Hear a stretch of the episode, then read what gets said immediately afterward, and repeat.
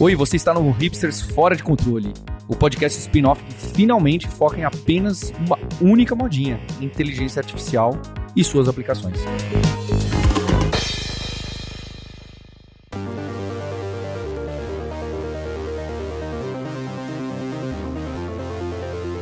Olá, hipsters! Bem-vindas, bem-vindos a mais um episódio do spin-off do seu podcast favorito. Eu sou o Marcos Mendes, esse aqui é o Hipsters Fora de Controle, em que a gente debate, conversa, noticia, entrevista sobre IA, as ferramentas, o que está mudando no mercado, o que você pode aprender e assim por diante.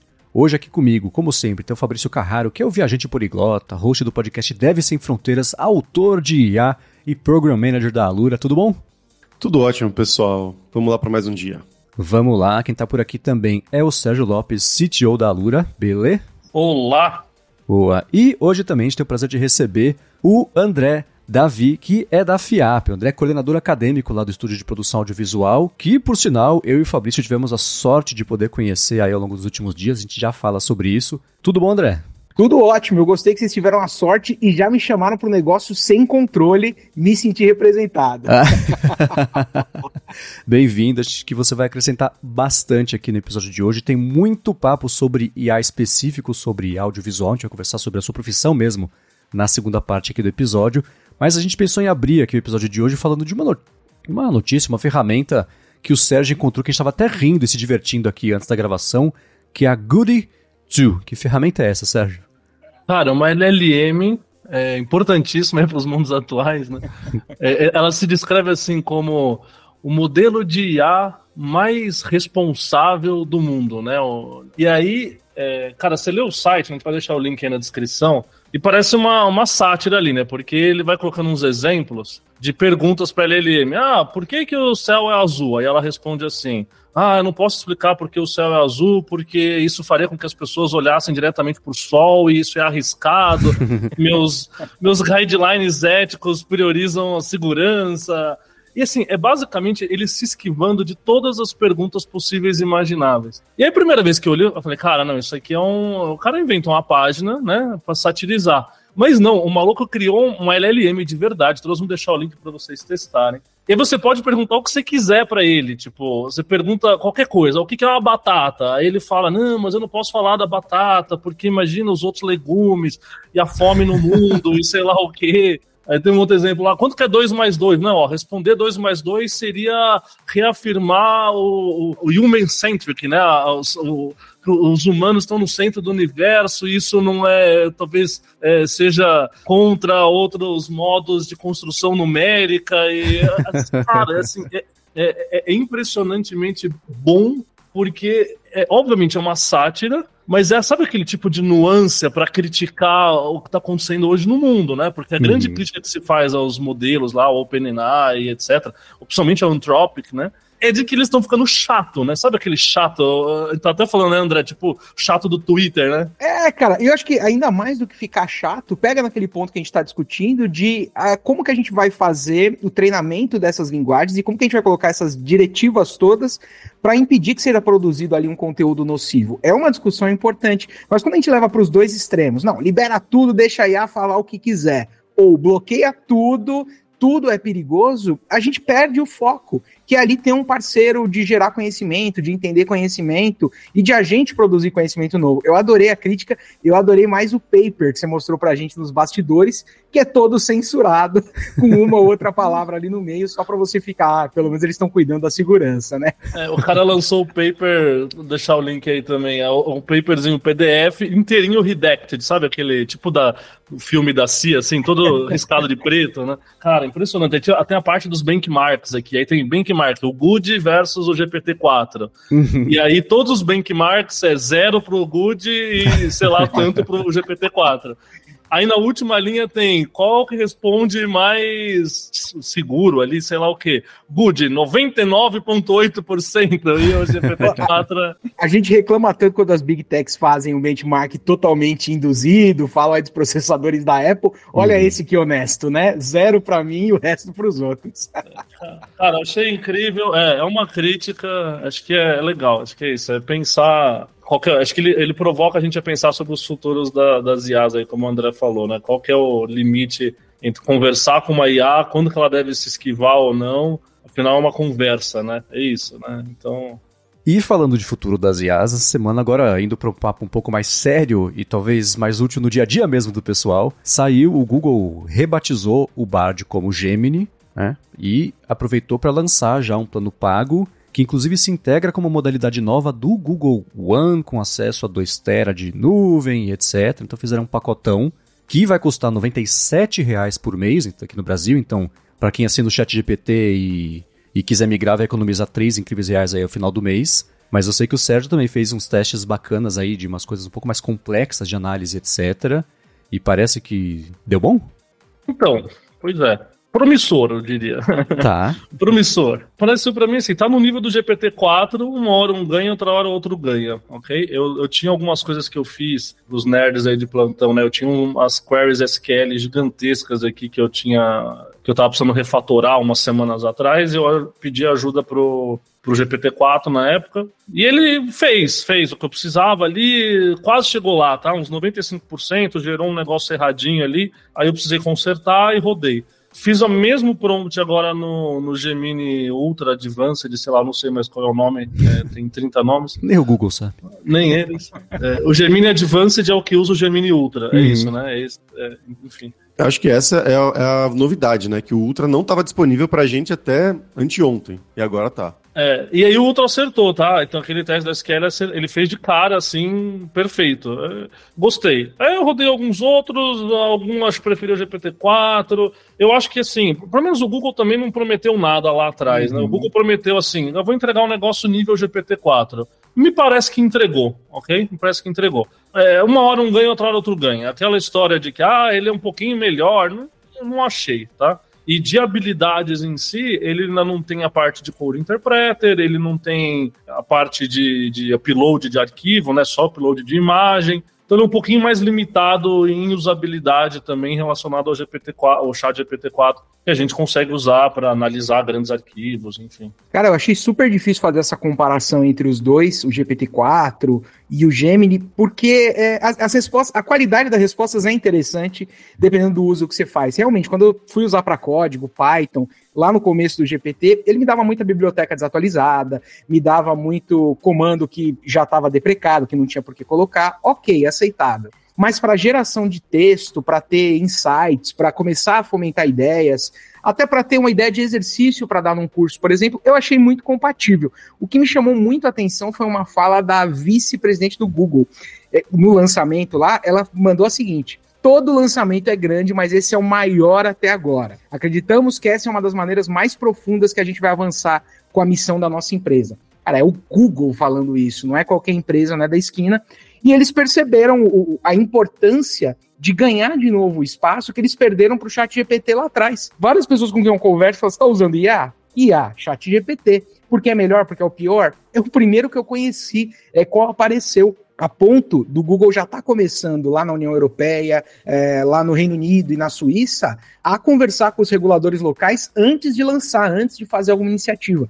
Então, me parece, do ponto de vista de business, que eles estão chegando nesse momento com o Gemini muito mais preparados do que eles chegaram lá atrás com o Bard antes. Totalmente. Foi uma coisa que eu escutei o professor Scott Galloway comentar no comecinho desse ano, que é assim, né? Tudo que a gente viu o Facebook crescer, isso em 2023, é, se aproveitando da parte de open source, etc., das IAs e todo o resto do negócio deles que eles deram aquela enxugada, e a OpenAI correndo aí, né, dando voltas aí na concorrência, a gente deve ver o Google reduzir ou eliminar essa distância que eles estavam para trás. E eles dão essas patinadas, né, mudança de direção, mas a OpenAI também dá, né? O Sérgio comentou bastante no ano passado sobre a OpenAI. Uma hora era plugin, outra hora era outra coisa, o GPT que você liga lá, agora liga de lá para dentro do GPT, etc e que o Google, com a estrutura que eles têm, esse ano ele apostava que eles acelerariam para tentar pelo menos encontrar ali ou até ultrapassar o OpenAI. E estamos em fevereiro, eles já mostraram que a chance disso acontecer existe, né? Total, e a gente sempre elogiou esse modelo de inovação do Google. Tenta, não deu certo, mata o produto e tal. Vai acontecer com as AIs isso. Acho que a gente está esperando tantos casos de sucesso que a gente esquece que às vezes o sucesso vem depois de algumas falhas. Então talvez o Gemini não seja a última iniciativa do Google que a gente vai ver. E o Bard também ele veio como uma resposta bem destrambelhada, né? Nosso GPT saiu, a gente tem que lançar alguma coisa qualquer. Pega isso aí que tá na, na caixa, revira as caixas aí, tem uma coisa lá no fundo, joga aí para lançar qualquer coisa, né? Só para falar que tem. Excelente ponto, né? A primeira impressão que a gente teve dele foi bem ruim mesmo, aquele evento todo atrapalhado, que precisaram pular pedaço do evento que nem funcionou a demonstração, o telefone ligava, sei lá. Verdade, teve isso. Muito bem, agora bom, sigam testando, digam pra gente, até pra quem fez testes mais técnicos específicos, passem nos comentários em hipsters.tech, no post desse episódio aqui, e comenta lá como é que foi o desempenho que vocês perceberam, se vocês vão migrar ou não, por quê também. Acho que é interessante até pra gente medir também o interesse de vocês por esse tipo de coisa, para seguir trazendo aqui. E aí, para e o ouvinte que for testar o, o Gemini, aí, o Advanced, é importante saber que ele só funciona é, em inglês, só está em inglês.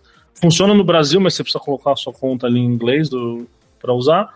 E eles estão dando dois meses grátis, né? Agora para todo mundo. Mas depois vai ser tipo uns 100 reais por mês aí, que é basicamente o mesmo preço do chat GPT-4. Boa, é isso aí. Agora, um estudo que eu achei interessantíssimo que pintou nesses últimos dias foi o seguinte: o nome do estudo é Transformers tem um desempenho melhor do que o de humanos em tarefas de escrita curta e criativa.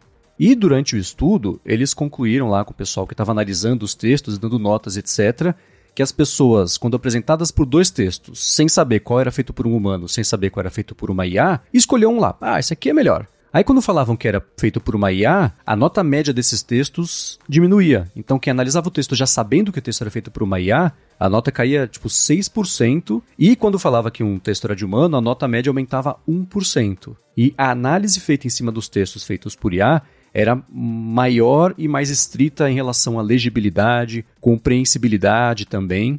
Então, o que esse estudo indicou foi que as pessoas têm um certo preconceito retroativo até dos textos que são feitos por IA. Isso pode influenciar decisões, por exemplo, de se a sua empresa, dependendo do texto de como você está tratando com o público, se é adequado, se pega bem ou se pega mal, né? Você falar que alguma coisa foi feita por IA. Isso é uma é. coisa que o teste de Turing não previu, né?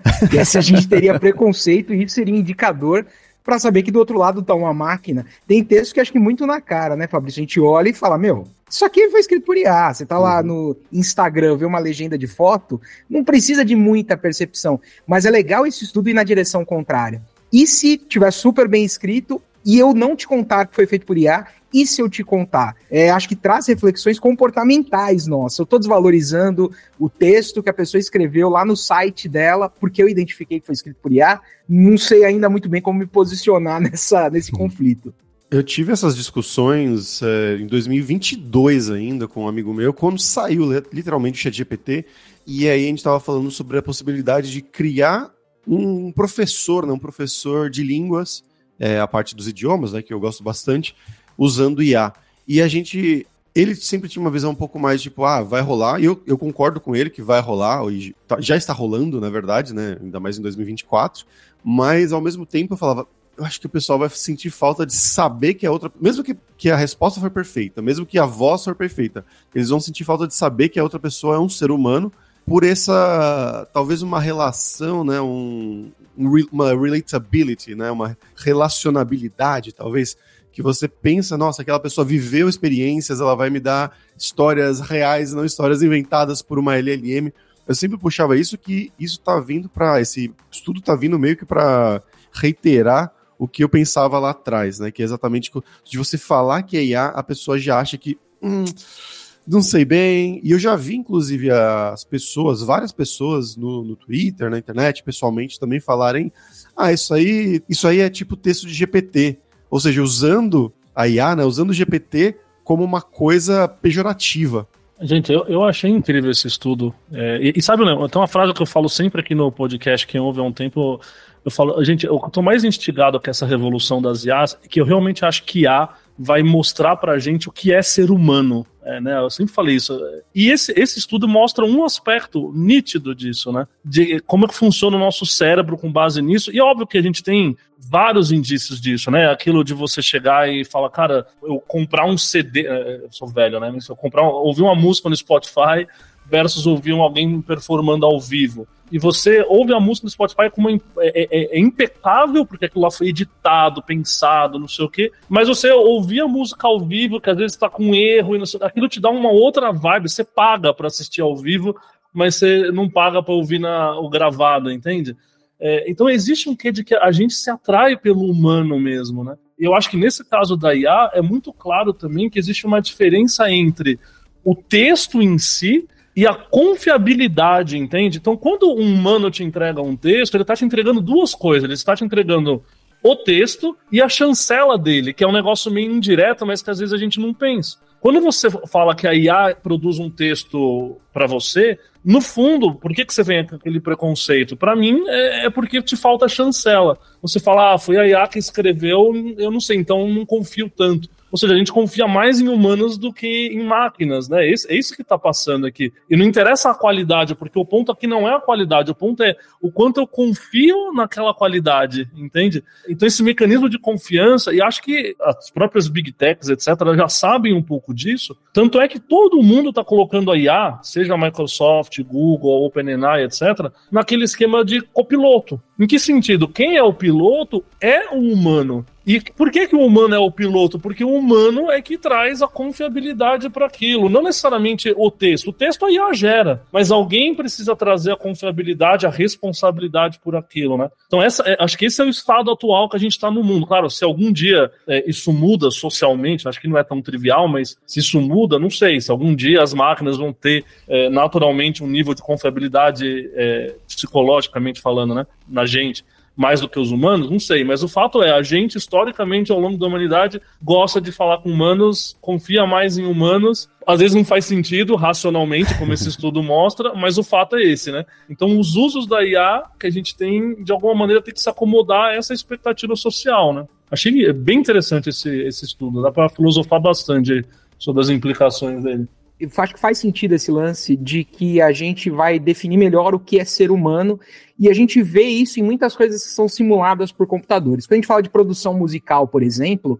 eu posso colocar lá uma track no, na, na, minha música, está perfeita a execução de uma guitarra, de um baixo, está no tempo exato da música, as paletadas ou quem toca com o dedo, no caso de baixo, tá tudo perfeitinho. Isso soa tão perfeito que é incômodo. Então, nos próprios softwares, a gente tem uma função de randomização dessa, dessa execução perfeita para colocar ali um micro atraso. Olha, aqui hum. a paletada não vai estar no lugar certo, aqui a baquetada vai dar um, nada que estrague a percepção musical, mais um erro que um humano cometeria. E quando estava falando, Sérgio, eu pensei, pô, eu aprendi a escrever na escola, com crianças que aprenderam a escrever como eu, com professoras que aprenderam a escrever como eu quando tinha a minha idade. Isso vem de anos e anos e anos como educador também, eu fico pensando que papel que a educação vai ter na mudança na nossa percepção. Porque quem está na escola agora, se formando agora, já está começando a ter contato com essas ferramentas desde mais cedo. Esse estranhamento é, que a gente tem com o texto produzido por IA, eu acho que também vai ser diminuído à medida que a gente for mais submetido a eles mais cedo e isso for mais natural. Se é bom ou ruim, acho que é uma outra discussão também filosófica, é, mas vai acontecer. Do mesmo jeito que a gente se habituou que uma criança de 4 anos hoje em dia pegue um celular, desbloqueie jogue e não fica todo mundo desesperado, porque tá bom, ela só tá entrando no joguinho que ela conhece, talvez o mesmo aconteça quando a gente estiver falando de um conhecimento que foi gerado com base numa massa interpretada por um computador. Uma rapidinha que eu vi, pessoal, foi que a Apple finalmente assumiu publicamente que vai lançar a IA deles, né? A gente vem discutindo isso nas últimas semanas aí. E uma entrevista essa semana, o Tim Cook finalmente falou que sim, vai ter IA da Apple, vamos lançar, só que ele meio que ainda se esquivou de dar mais detalhes, né? Então a gente só queria citar isso aqui bem por cima é, mas é, que vai de acordo com o que a gente vinha falando né, nas últimas semanas. E só colocando um pinguinho, Fabrício, a Apple em 2023 comprou, cara, 32 startups de IA. Uhum. 32 é muita startup para tirar essa diferença toda. Então eu já tô aqui contando os dias até junho, né, que é quando geralmente rola a WWDC, para ver se eles já vão trazer alguma coisa disso desde já, porque eu também tô achando o Tim Cook meio muito, muito ligeiro nessas declarações e muito lento em mostrar alguma coisa. Boa. Outro ponto que eu achei esse interessantíssimo e que entra de novo naquele papo dos deepfakes foi que a polícia de Hong Kong publicou uma notícia, né, falando que um funcionário pagou 25 milhões de dólares para uma pessoa fake por causa de uma reunião que foi feita com ele usando deepfakes de IA. Na verdade, ele recebeu uma mensagem, né, um e-mail, pedindo uma transferência bem alta, né, um valor bem alto, de 25 milhões de dólares, mais ou menos. Ele estranhou, achou que fosse phishing, só que aí o chefe, aparentemente, né, uma pessoa ali, marcou uma reunião com ele em vídeo, e nessa reunião em vídeo, ele trabalhava em Hong Kong, o resto do time trabalhava em Londres. Ele viu lá em vídeo realmente né, um deepfake do CFO da empresa e pessoas, outras pessoas do time, todas ali aparecendo meio que reais, de fakes dela. E aí ele falou: ah, se o CFO tá falando com o rosto dele, com a voz dele, o resto do time tá em volta com o rosto deles, aparentemente deve ser real, né? E aí ele autorizou a transferência ali de 25 milhões de dólares. E aí depois eles descobriram, né? A polícia fez o BO e tudo mais, que era tudo de fake. Pra gente ficar ligado aí que isso já tá acontecendo. A gente falava de brincadeira, né? De como se fosse uma coisa muito pro futuro ainda, mas já rolou o primeiro caso, assim, real e um valor bem alto, eu achei também, né? Cara, olha a sinergia, Fabrício, porque a gente vai comentar essa notícia também com, com, com, com esses detalhes e opiniões todas lá no Decode, que é o podcast da FIAP, que sai semanalmente, comentando as notícias do mundo geek, do mundo tech. E no dia 19 de fevereiro, o Decode está de volta lá no Spotify da FIAP. E essa é uma notícia que a gente vai trazer justamente por essa interrogação que fica. Eu fico muito na cabeça pensando nos departamentos de cibersegurança das big techs e das não tão big techs. Uhum como que a gente treina o nosso time para falar, olha, se te chamarem para uma reunião do Zoom, com a cara de todo mundo, com a voz de todo mundo, com todo mundo que você conhece, fuja. A gente vai começar a fugir de reunião toda hora. Então acho que vai gerar muito plano para manga do que, que a gente tem que fazer aí. E como é que um maluquinho ali, uma pessoa tem a senha para fazer um pix de 25 milhões de dólares? Esse aí também fala um pouquinho sobre processos, né, cara? Ah, mandaram aqui, beleza, deixa eu fazer um pix aqui. Você não tem essa senha na Lura, não, Sérgio? Então, não, por isso, justamente, né? Achei que era meio básico, né? Que fosse um pouquinho mais estruturado isso.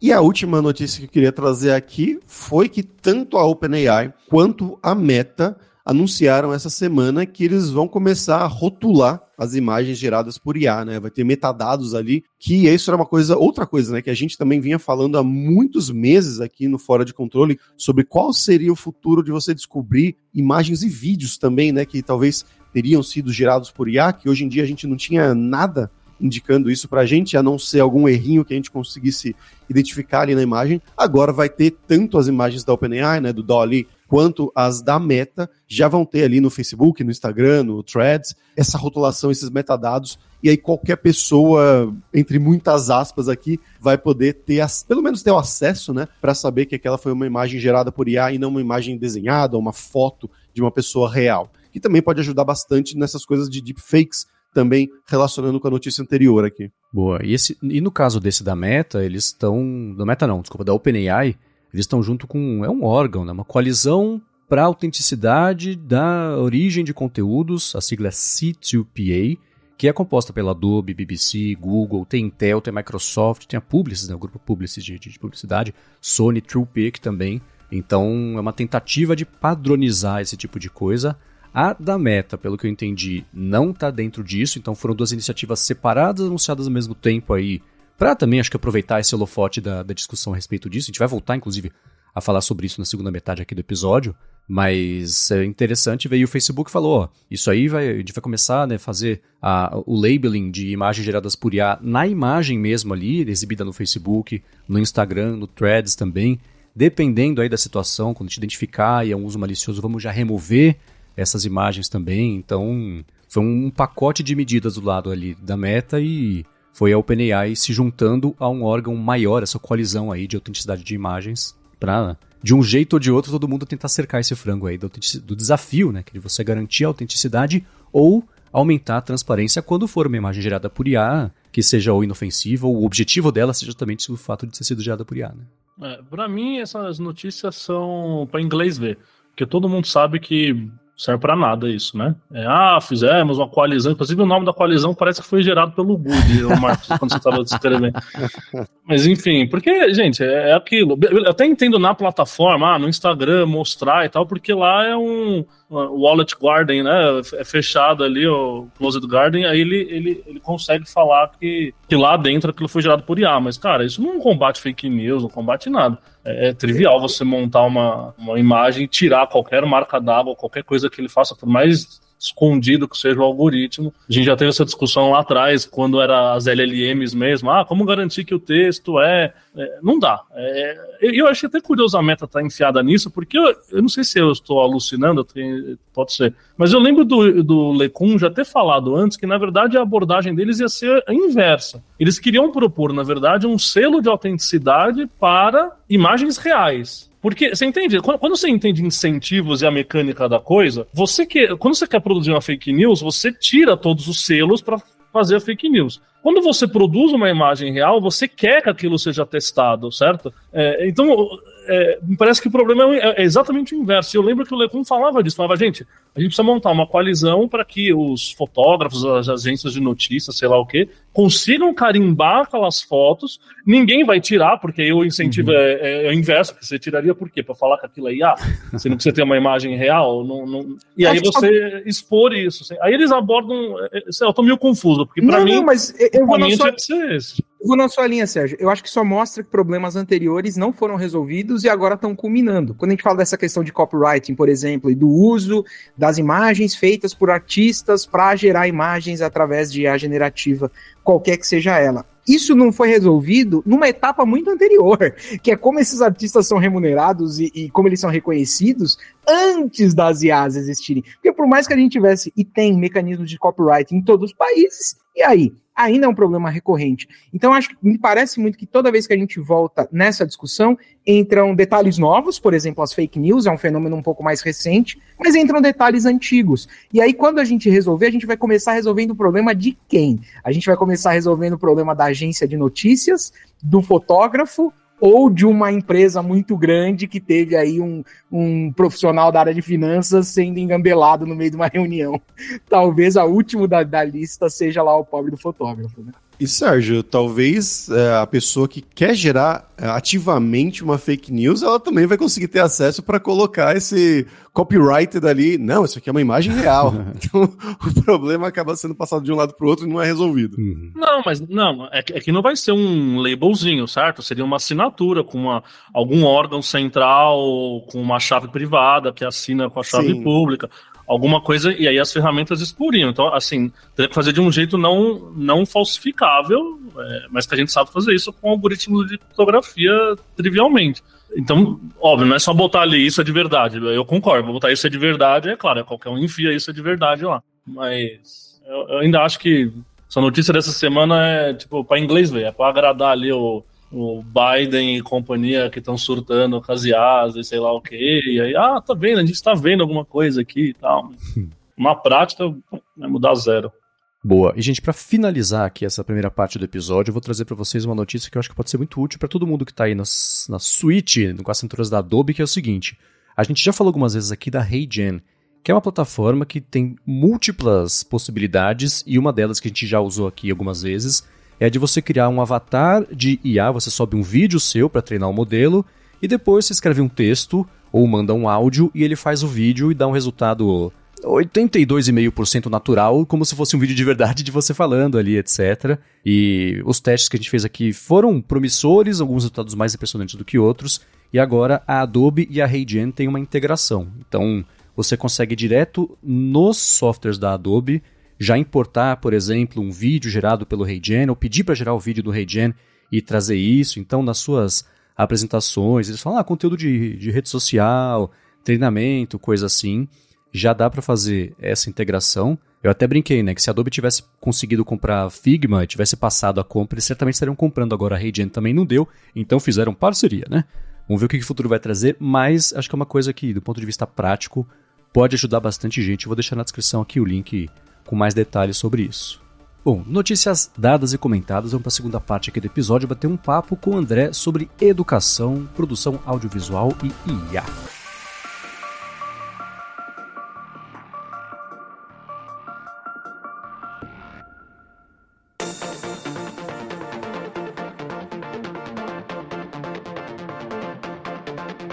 André, você trabalha com educação desde 2007, né? Você é coordenador hoje, acadêmico do estúdio de produção audiovisual da FIAP, que é, eu ia falar que, né, que eu e o Paulo podemos conhecer, o Fabrício também, eu e o Paulo participamos desse episódio do Decode que vai ao ar no dia 19. E você tem uma experiência grande com educação profissional, corporativa, principalmente ensino à distância, né? Então vou começar te fazer uma pergunta bem aberta. Nesse último ano, especialmente, o que, que você percebeu dos alunos, das alunas, das expectativas quanto às ferramentas de IA, também quanto à forma como os cursos vão incorporar isso, ensinar a respeito ou preparar também para o mercado, pensando né, já no uso da IA como ferramenta mesmo de trabalho? Eu acho que dá para a gente dividir o, o, as interações desse último ano aí em talvez três grandes grupos, sem muito rigor acadêmico, mas só para exemplificar. Aquelas pessoas que estavam, meu, eu quero algum recurso de IA. Por quê? Não sei. Que recurso? Não sei. Qual o problema que você está tendo? Também não sei, mas IA é o momento, tem que começar a aparecer em IA em todo lugar. Um segundo grupo de, olha, comecei a testar esse negócio de IA, vamos ver o que sai disso. E um terceiro grupo que está ignorante em relação a esse assunto. Quando a gente está aqui sentado numa mesa discutindo entre profissionais de tecnologia, entre pessoas imersas nesse mundo, a gente está numa bolha da bolha da bolha da bolha. A gente pode testar essas IAs todas, é, pode, claro, com mais ou menos esforço aí, pagar uma assinatura, fazer um teste maior. Mas para o meu aluno que está lá na sala, muitas vezes essa não é uma realidade possível. Uhum. Então a gente teve que considerar, eu acho que todos esses grupos para entender. Eu não posso, como educador, tomar uma medida de inserir A em todo lugar sem entender que aquilo vai trazer um ganho. Eu vou dar um exemplo bem simples, Marcos. Um ganho legal que a gente trouxe de A para o nosso fluxo de trabalho no estúdio da FIAP é a gente precisa se preocupar muito com a inclusão dos nossos alunos e nossas alunas, que têm é, uma série de características diferentes entre si. Puxa, a gente precisa dar uma trabalhada legal na legendagem dos nossos vídeos. E aqui, quando eu falo, são muitos vídeos. É vídeo para graduação, é vídeo para MBA, é vídeo que vai para o público em geral. Como que a gente pode fazer isso? Olha que coisa simples. Transcrição é algo que já está aí faz muito tempo, né? Transcrição de é, voz para texto. Só que com as IAs generativas, a qualidade dessas transcrições melhorou absurdamente. Eu consigo dar um contexto, eu consigo entender, eu consigo colocar aquilo no espaço maior. Isso permitiu que a gente tivesse um ganho muito grande na nossa produção de legendas para os vídeos que vão para os nossos alunos e alunas. É, a gente tem uma equipe bem grande, inclusive, de revisores, então passa ainda, tem que passar por um crivo humano, mas isso foi algo que melhorou objetivamente o nosso trabalho. Outra coisa que melhorou objetivamente o nosso trabalho. Eu tenho um cardápio imenso de vídeos e eu preciso disponibilizar para alguém, para um coordenador, para um profissional da educação e dizer sobre o que um vídeo trata. Com uma IA generativa eu consigo pegar essa mesma transcrição, colocar lá e falar, resume para mim sobre o que, que foi essa aula. Eu fiz essa experiência com algumas aulas de, de conteúdos que eu dominava para ver se realmente batia. Pô, perfeito, olha, os tópicos que o professor mais reforçou foram, esses, esses e esses. Então, como eu disse, a gente tem duas visões importantes quando a gente resolve conversar com os grupos que querem receber algo de A. Uma visão é o que, que eu posso trazer para ensinar esta pessoa a utilizar a IA generativa no trabalho que ela faz, qualquer que seja, e eu posso ter uma abordagem de como eu posso melhorar o serviço que eu ofereço para essa pessoa usando a IA generativa. É, Para nós tem sido uma preocupação, uma discussão muito grande assim entre os professores de como a gente encontra caminhos legais para valorizar. E eu posso dizer que, por exemplo, minha, minha área é desenvolvimento, sou dev assim da cabeça aos pés. A galera fala, professor, o que, que eu uso aí? Cara, Vamos fazer uns testes. Vamos colocar o teu código e produzir teste automatizado. Vamos ver se funciona. Vamos entender como a IA produz e se isso bate com aquilo que você está fazendo. Eu diria assim, para resumir, que eu falo para caramba, já deu para notar, que a gente teve um uso grande da IA, mas muito mais de entender como ela funciona e tentar entregar isso de uma forma responsável do que simplesmente de sair fazendo e colocando para ver o que acontece. E, bom, a pergunta que eu vou te fazer agora você respondeu em parte, mas imagino que tenha mais, mais segmentos que dê para explorar. Então, uhum. pensando em audiovisual aí, não faltam ferramentas, né? Cada vez melhores estão ajudando na produção, que aceleram, pulam etapas, etc. Então, como, de quais outras formas vocês têm incorporado IA nesse dia a dia aí da produção? Cara, que é um exemplo é, que até eu fiquei meio surpreso, assim. Nós gravamos uma aula com uma pessoa convidada que tinha uma agenda muito difícil e que era um privilégio conseguir gravar com essa pessoa para poder disponibilizar esse conteúdo para os alunos. Deu uma aula assim fantástica, um talk muito legal, e a gente percebeu que uma palavra uma única palavra lá no meio tinha sido pronunciada errado. Não é que a pessoa não sabia pronunciar a palavra ou que ela tinha um vício de linguagem. Não, ela sabia, ela pronunciou a palavra corretamente várias vezes, mas naquele trecho estava muito explícito que ela estava errada. A gente tinha algumas opções. Opção 1, um, o vídeo entra assim mesmo, não necessariamente vai prejudicar o entendimento dos alunos. Opção 2, a gente tenta, por um milagre, trazer essa pessoa de volta e falar: olha, vamos gravar de novo aquele talk inteiro que você deu. E opção 3, alguém falou: olha, é um talk meio longo, né? E se a gente fizer um teste de tentar gerar só a palavra que saiu a pronúncia errada?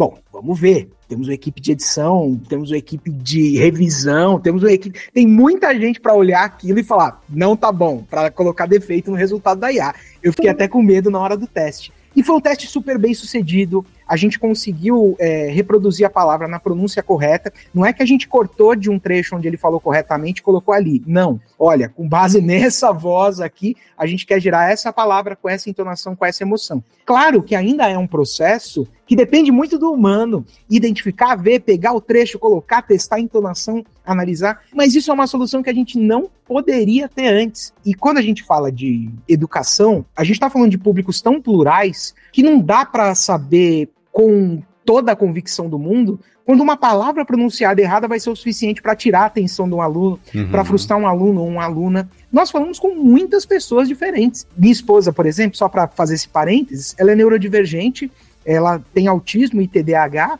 e se tem um detalhe desse em algo que ela está acompanhando, cara, acabou, a atenção foi embora, o foco é naquele equívoco que aconteceu. Estamos, estamos fazendo experiências desse tipo. Eu fiz algumas experiências também, Marcos, é, gerando imagens para poder colocar em conteúdos que iam aparecer na aula. Às vezes a gente precisa de uma imagem que representa uma ideia tão abstrata que está só na nossa cabeça. Nossa, eu quero um computador no fundo, com uma nuvenzinha na frente, com o logo do Python entrando, com sei lá o que saindo, com back-end atrás. Não é que a gente pé, consegue pegar aquela imagem, até porque acho que com os testes todos que vocês já fizeram aí, ah, dá para ver que as imagens às vezes meio, vêm meio capengas. Então não é que você vai pegar essa imagem e jogar na timeline lá do, do Premiere e acabou. Mas aquilo dá uma inspiração para eu poder explicar para o time de arte: olha, é isso aqui que eu preciso produzir para explicar esse conceito acadêmico que eu, a professora ou o professor que está dando aula está tentando passar. Então, para mim e para o nosso departamento, surgiu muito mais como Tá vendo esse problema antigo que a gente já tinha? Esses negócios de IA, eu vou colocar assim, esses negócios de IA conseguem resolver pra gente e alguns problemas foram resolvidos. É, esse exemplo que você deu é um que o Fabrício já deu também sobre a capa do livro dele. A gente conversando com o pessoal, com o Jovem Nerd, ele falou também sobre isso, com o conceito de um boneco lá que ele tá fazendo, etc. também. Né? boneco é uma, um action figure, eu não sei qual é o termo certo sem ofender ninguém, mas o, o, a estatuetinha lá que ele está fazendo com, com, o pessoal da, da Iron. Pra mim, aqui em casa chama bonequinho. E, tá, e só, okay. pra, pra, pra me estender rapidamente sobre esse assunto também, um uso que eu fiz a gente, acho que o pessoal olha os professores da Lura, os professores da FIAP, as professoras da FIAP e da Lura e fala: nossa, o pessoal fala bem, né? Caramba, nossa, tá, tá fluindo, tá acontecendo. E não é todo professor e toda professora que chega no estúdio pronto para gravar. A gente precisa passar por um processo acadêmico. Olha, professor, vamos pegar seu conteúdo, vamos quebrar ele num trecho menor, vamos fazer esse gancho aqui ali. Nem todos os conteúdos eu domino para chegar para o professor e propor essa divisão. Cara, o que eu usei o chat GPT nesse ano que passou para pegar um conteúdo, decupar, dividir, chegar pro professor e falar, professor, faz sentido isso aqui? Ah, André, isso aqui faz, vamos fazer. Não, isso aqui não faz. Mas para poder me aproximar e trazer o meu expertise acadêmico pro expertise do professor e junto a gente conseguir produzir um vídeo legal. Uhum. Bacana. E olhando agora para essa parte do estúdio, a parte de produção mesmo dia a dia, né? Como é que tem sido a reação do pessoal aí dessa área mais técnica pessoal da mão na massa, né? Como é que eles estão olhando para os benefícios e também para riscos, ameaças que as IAs estão representando. Eu sei que o pessoal de dublagem, por exemplo, está rolando um movimento grande para protestar contra a substituição, o uso de IA no trabalho deles, mas olhando desse jeito mais abrangente do segmento de profissionais de audiovisual, como é que está a divisão entre isso está acelerando o meu trabalho versus deixa o meu emprego em paz? Eu diria que é parecido com a área de TI, cara. Pelo, pelo menos pelo que a gente percebe nas conversas, a gente tem as pessoas que estão com medo 24 horas por dia, 7 dias por semana de tudo. Ah, meu Deus, não haverão empregos nunca mais, ah, tudo está em chamas. Tem, tem o cara de TI que está lá codando um front-end com HTML, CSS, JavaScript e tá achando que amanhã o chefe dele vai chegar e falar: mano, vai embora porque agora tem um GPT. E não é assim que vai acontecer. O cara já tá comprando terreno na montanha. Já, cara, já tá desesperado, tomate, é. Sérgio. Tem, tem uns e, tipos desse aí mesmo. Muitos. E a gente percebe isso também com, com o pessoal do audiovisual. Tem aquele cara que fala: não, pra que, que eu vou fazer coisa XYZ se eu consigo gerar aqui numa IA com um prompt bem escrito, um fundo aqui da imagem que eu quero e pronto tem essa visão. Mas eu tenho observado muito mais a visão da pessoa e do profissional que está absorvendo as ferramentas de IA para o seu fluxo de trabalho para continuar trabalhando. E acho que tem uma explicação muito simples para isso. Eu falei lá no começo do papo que a gente está na bolha da bolha da bolha. O público em geral, a pessoa que contrata um profissional de fotografia para fotografar sua festa de casamento, não é necessariamente, ou pelo menos não é em maioria, quem domina o uso de uma IA generativa que vai pegar uma foto de um iPhone e fazer uma mágica com ela. O, a pessoa que precisa fazer um site para sua padaria não é a pessoa que vai abrir o site, o, o, o chat GPT escrever e falar, eu quero um chat, um site assim. A gente dá esses exemplos, mas a gente dá esses exemplos falando com o público já qualificado. Então, eu tenho observado, há sim o desespero, mas quando eu vejo que o papo é desespero, eu não tenho muita paciência para ficar desenrolando. Eu quero falar com a pessoa que fala, meu, Vamos criar algo novo, vamos criar mais, vamos criar diferente. Se a gente produzia um e agora a gente consegue produzir três, vamos deixar a IA produzir três e a gente faz a parte de curadoria, de entender qual é o melhor caminho a seguir. Isso é uma verdade, está acontecendo, mas sempre lembrando, acho que foi legal você ter trazido o caso dos dubladores. Quando eu falo assim, é importante a gente lembrar que a gente está falando de seres humanos, de pessoas com necessidades de pessoas, com necessidades muito reais e que precisam ser respeitadas. Então, enquanto eu, agora eu tô falando de mim, André, enquanto eu, como profissional, na FIAP ou em qualquer empresa que eu estiver, puder indicar algo que vá beneficiar um ser humano, que pode me surpreender com novidades no futuro e que vá simplesmente resolver um problema agora, pontual, com uma IA, eu vou sugerir, vamos chamar esse humano e vamos botar ele para usar a IA para ver o que, que esse casamento dá? Nenhum, nem outro só. Acho que dá para construir muito mais quando a gente consegue casar potencialidades e criatividade com a tecnologia disponível. Tem a conversa toda do Scott Goller, que a gente sempre repete aqui, eu acho que vou tatuar isso na minha perna, porque eu falo tanto disso que é não necessariamente é, a IA vai roubar o seu trabalho, né? Mas alguém que saiba usar bem alguma IA pode sim ser mais capacitada, né? E assumir uma posição que poderia ser sua, porque é exatamente como as pessoas que não sabiam usar Excel são ficam em segundo plano em uma empresa de dados que tem análise de dados, em comparação com alguém que sabe usar o Excel, né, por exemplo. Perfeito, cara. Acho que é o exemplo perfeito. E uma pergunta mais técnica, agora até considerando o seu background aí em análise e desenvolvimento de sistemas, né, ensino disso também, como, é, qual que é o seu contato? Você falou sobre Python e etc, em outros exemplos, mas existe alguma intersecção entre IA, desenvolvimento e produção audiovisual? Na verdade, eu acho que hoje em dia, é, vai ser meio até bobo isso que eu vou falar, mas hoje em dia existe intersecção entre tudo é a gente querer fazer. Lá na FIAP, quando a gente começou a produzir videoaula com uma estética cinemática, com uma estética realmente de direção de arte, as outras instituições de ensino não produziam isso. E aí os nossos alunos começaram a olhar tipo, caramba, que legal. Por alguma uhum. razão eu gosto mais de codar vendo o cara contando uma história, explicando uma aproximação e tal. Então a intersecção existe pra caramba. E eu vou dar um exemplo muito simples disso. Eu posso pedir para uma IA generativa é, gerar para mim um script em Python que automatize uma série de cliques. Afinal, o Python tem um montão de bibliotecas que faz isso, automatiza entrada de teclado, entrada de mouse, para fazer para mim uma tarefa de, por exemplo, redimensionar um montão de imagens. Ou, ai não, André, está falando uma besteira, porque o Photoshop ele permite que você crie scripts lá dentro. Ah, ele permite? Que bom. Então eu posso pedir para a IA generativa gerar para mim o script para eu colocar lá. Ah, mas eu não quero ficar entrando no site. Eu quero eu escrever meu script em Python que eu peço isso. Dá para fazer isso. Eu, o Python, eu, eu, falo dele, não é a única linguagem que eu domino, mas é a que eu mais gosto hoje em dia. É, então eu tenho uma linguagem fácil, que qualquer pessoa entende, qualquer pessoa escreve, qualquer pessoa consegue aplicar ela sem grandes esforços, claro que entendendo as bases. Eu tenho serviços de IA com APIs abertas e quando pagas, pagas aí modicamente, dá para um estudante de tecnologia arriscar brincar um pouquinho com elas. E eu tenho aquele objetivo final. O que, que eu quero produzir? Ah, eu quero produzir o meu jogo. Estamos no universo audiovisual. Meu jogo vai ter um personagem, eu não sei desenhar. Eu não tenho caixa para contratar um designer e eu não quero roubar a arte de ninguém num grupo de Telegram. Eu mesmo quero criar o meu personagem. Pô, vai lá, cria. Pede para uma IA generativa. Ah, nossa, e na hora de codar? Tem muitas provas de que essas intersecções existem, e acho que uma prova acima de todas, só para de novo não me alongar, é o que está acontecendo aqui. A gente está gravando, batendo um papo sobre tecnologia, sobre IA impactando a vida humana de formas diferentes num podcast. As pessoas vão ouvir isso. Isso é audiovisual, isso é arte. E a forma que a gente entrega educação hoje está muito mais próxima desse viés artístico do que estava há 30 anos atrás.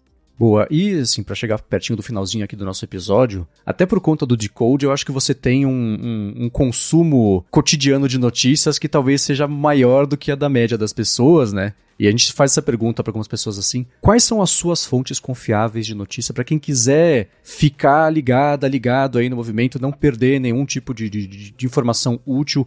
Seja para você só saber o que está acontecendo, seja para quem está pensando em começar a aprender mesmo, estudar, se aprofundar Vou falar sobre IA, por exemplo. Quais são as suas fontes? Onde os podcasts, newsletters, sites, pessoas que você acompanha? Marcos, maravilhosa essa pergunta, porque a hora que você perguntou, eu senti a minha orientadora lá da época do mestrado se materializar aqui da sala e falar: amigo, não tem uma fonte, tem que ter várias, tem que cruzar, tem que fazer esse trabalho de duvidar. Esse trabalho de duvidar é constante. Por exemplo, The Verge. É um site de notícia escrito de uma forma totalmente cool, totalmente geek, totalmente solta. É um ótimo ponto de partida para eu saber hum, o que tem de provocativo rolando. Nossa, mas eu quero uma visão de o que, que as startups estão fazendo com o IA. Pô, eu tenho TechCrunch. Legal, TechCrunch me traz uma visão do que, que as startups estão fazendo. Mas isso está batendo com o que o Brasil está noticiando? Deixa eu vir no bom e velho Google, na aba de notícias, e escrever aqui iniciativa de A ou nova iniciativa de A. Quais são as últimas notícias dos outros dias? Com isso aqui, eu tenho o suficiente para fazer um cruzamento. O que esse site me falou? Está indo mais para o lado do, da fantasia, do medo, da, do, do, da ficção científica ou está mais palpável? Isso aqui é uma notícia ou é o anúncio de um produto? Coisa que a gente tem que tomar cuidado. Tem uma newsletter que eu assino e atualmente é a minha favorita. Eu até peço desculpas pro pessoal por estar tá indicando tanta coisa em inglês, mas acaba sendo uma fonte primária de conhecimento muitas vezes ali. Muita coisa do que a gente vê no Brasil, infelizmente, quando o assunto é tecnologia, é uma tradução ou uma menção. Não é uma generalização, mas isso acontece.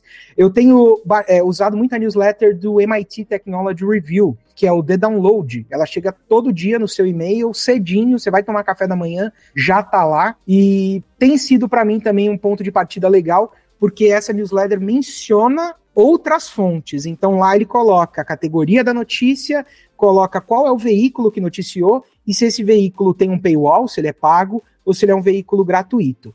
Independente de onde encontrar informação, meu lado professor me faz dizer: busque informação. O primeira etapa é buscar informação. A Como já dizia etapa... o ET Bilu, né, André? Busque conhecimento. Conhecimento, Fabrício. Busque conhecimento, pegue sua concha do Bilu e faça aí a sua, a sua decupagem de notícias. É o que a gente propõe no Decode, decodificar com a opinião do pessoal. E, no fundo, cada um de nós é um decodificador. Só que a gente decodifica pra gente mesmo. Quanto mais fontes a gente buscar, mais condições a gente vai ter de decodificar tudo aí. André, obrigado pelo seu tempo, pelo seu conhecimento, sua presença. Você falou agora do Decode, quer explicar para o pessoal como é que encontra, quais outros podcasts da FIAP pode passar a acompanhar? Com certeza a gente tem uma produção massiva de podcasts na FIAP. Aí a pessoa vai virar para mim e falar: André, eu entrei no Spotify, eu só achei o Decode lá, eu não achei os outros. É porque lá na FIAP a gente produz muitos podcasts para dentro dos nossos cursos on. Então, os nossos alunos dos cursos on, além deles contarem com os vídeos, com as lives que os professores fazem, eles também contam com podcasts tematizados específicos. Poxa, André, eu não sou aluno ou aluna da FIAP, mas eu quero consumir esses conteúdos. Lá no Spotify, a gente tem dois programas. A gente tem o Decode. O Decode sai semanalmente. A gente volta de férias agora no dia 19 de fevereiro. Então, toda semana a gente decodifica as principais notícias do mundo tech e do mundo geek. Quer dizer que a gente está dando notícia lá tanto sobre IA quanto sobre Doom. O pessoal que ouviu da próxima, da próxima edição vai entender isso. E a gente tem o Fiapcast. O Fiapcast está passando por uma reformulação super legal. Eu não posso dar um spoiler, mas a gente ah. gravou o primeiro episódio na semana passada e, cara, foi uma coisa insana. Terminamos de gravar, a porta do estúdio abriu, do nosso estúdio podcast, a equipe técnica toda estava lá do lado de fora, comemorando, aplaudindo. Nossa, vai ser muito legal. Então, o que eu posso dizer é o seguinte: esse ano, quem acompanhar o feed da FIAP lá no Spotify vai poder contar com uma trilha bem legal de podcasts que a gente está à beira de lançar. É só ficar atento lá. Enquanto isso, vai consumindo o Decode. E se você não quer esperar até dia 19, é muito tempo, escuta o último episódio do Decode do final do ano passado, que a gente fez um wrap-up de tudo que rolou na tecnologia em 2023. Foi um programa muito legal, com a participação do Dan Vitoriano e da Simara Conceição lá com a gente. Maravilha. E para quem quiser continuar esse papo com você, faz como? Olha, quem quiser continuar esse papo comigo, eu diria assim: me procura no LinkedIn, mas não conta esse segredo para ninguém, nem para os milhares de ouvintes que estão aqui. Eu sou o pior usuário de LinkedIn do mundo. O meu LinkedIn é quase que um agregador de alunos e profissionais do mercado. Então eles acabam se encontrando ali através do meu LinkedIn pode me adicionar, vai ser um prazer, eu só demoro. No meu Instagram, que é arroba eu vou passar a partir da semana que vem, pós-carnaval, a oferecer um curso gratuito através de lives, um curso para quem quer se apaixonar por tecnologia pela primeira vez. Então, a gente não vai falar de qual que é a linguagem que está bombando no mercado, a gente não vai falar de como você consegue o seu primeiro emprego, é para se apaixonar e brincar de programar pela primeira vez. Vamos começar bem do básico, Arduino, entendendo entrada e saída, tudo gratuito, tudo por live. Vai encontrar lá no meu Instagram. A partir de semana que vem eu devo trazer notícias sobre isso. E eu tô sempre, cara, disposto a conversar. A galera que me encontra nos eventos aí geralmente me para e a gente começa a conversar. Quando eu vou ver, eu já me atrasei, mas é um prazer enorme. Maravilha. É claro que os links do André vão estar aqui na descrição do episódio. E para você que quer entrar nesse mundo da IA, você sabe, né? não faltam possibilidades alternativas, cursos, formações sobre inteligência artificial.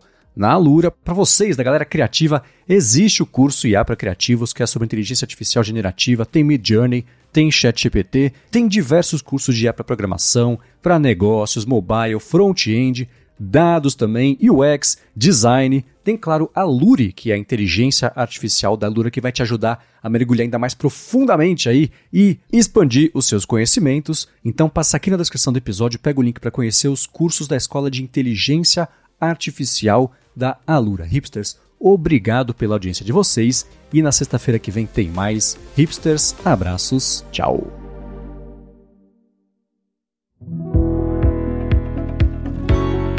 Este podcast foi produzido pela Alura, Mergulhe em Tecnologia, e Faculdade FIAP. Let's Rock the Future. Edição Rede Gigahertz de Podcasts.